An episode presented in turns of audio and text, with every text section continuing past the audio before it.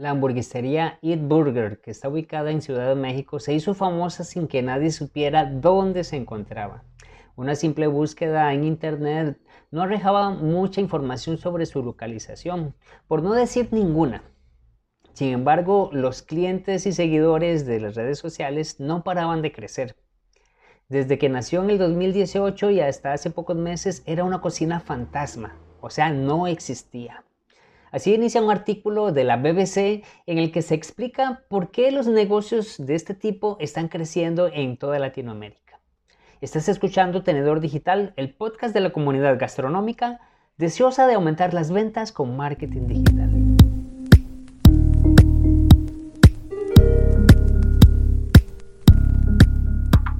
Mi nombre es Malcolm Barrantes y una seguidora en Instagram me consultaba sobre cuál era el tipo de negocio gastronómico que estaba funcionando mejor en este momento.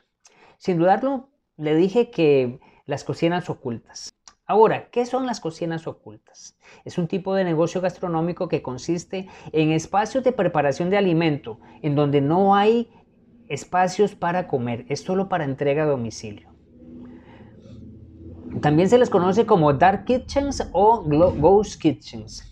Ahora, ¿cuáles son los beneficios de este tipo de negocio? Entre los principales beneficios se encuentra la reducción en los costos operativos porque no necesitan mucho personal, sus áreas de trabajo son pequeñas y por supuesto el alquiler del arriendo es también bastante accesible. Además es más rápido desarrollar un negocio de este tipo de cocina oculta. ¿Cuáles son las desventajas? La principal desventaja es que dependes mucho del marketing digital y de las estrategias de delivery. Ahora, otro detalle es que el menú tiene que ser diferenciado porque no pueden todos los productos viajar de la misma forma por delivery. ¿Cómo puedes colocar, cómo puedes desarrollar un negocio de este tipo?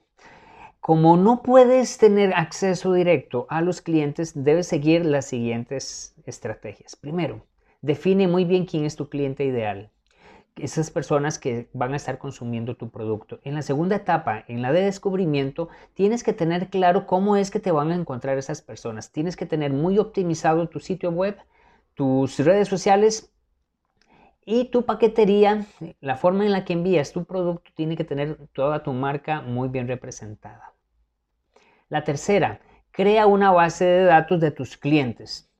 Esto te va a permitir generar un canal de comunicación directo con ellos y así vas a poder influir en su decisión de compra con más facilidad. Cuarto, desarrolla una red de distribución. Debes pensar que en un inicio vas a utilizar las redes, las aplicaciones de reparto, pero tienes que pasar a un sistema de delivery propio en donde tú puedas tener el control de toda la experiencia que va a tener tu usuario.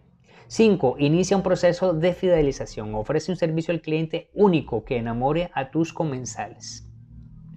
Con las cocinas ocultas podrás abrir o hacer crecer tu negocio de una forma más rápida y con menos inversión. Así que aprovecha este sistema de negocio.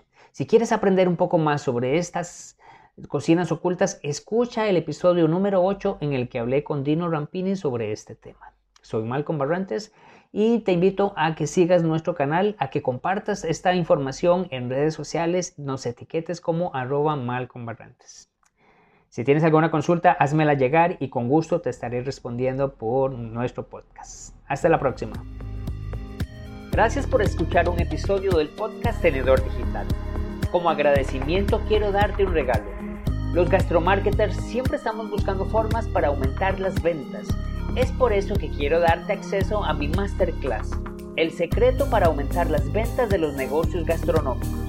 En ella te comparto las estrategias digitales que estamos aplicando de forma exitosa con nuestros clientes. Para descargarla visita malcombarrantes.com diagonal masterclass y obtén de forma inmediata este contenido. Nos vemos en el siguiente episodio.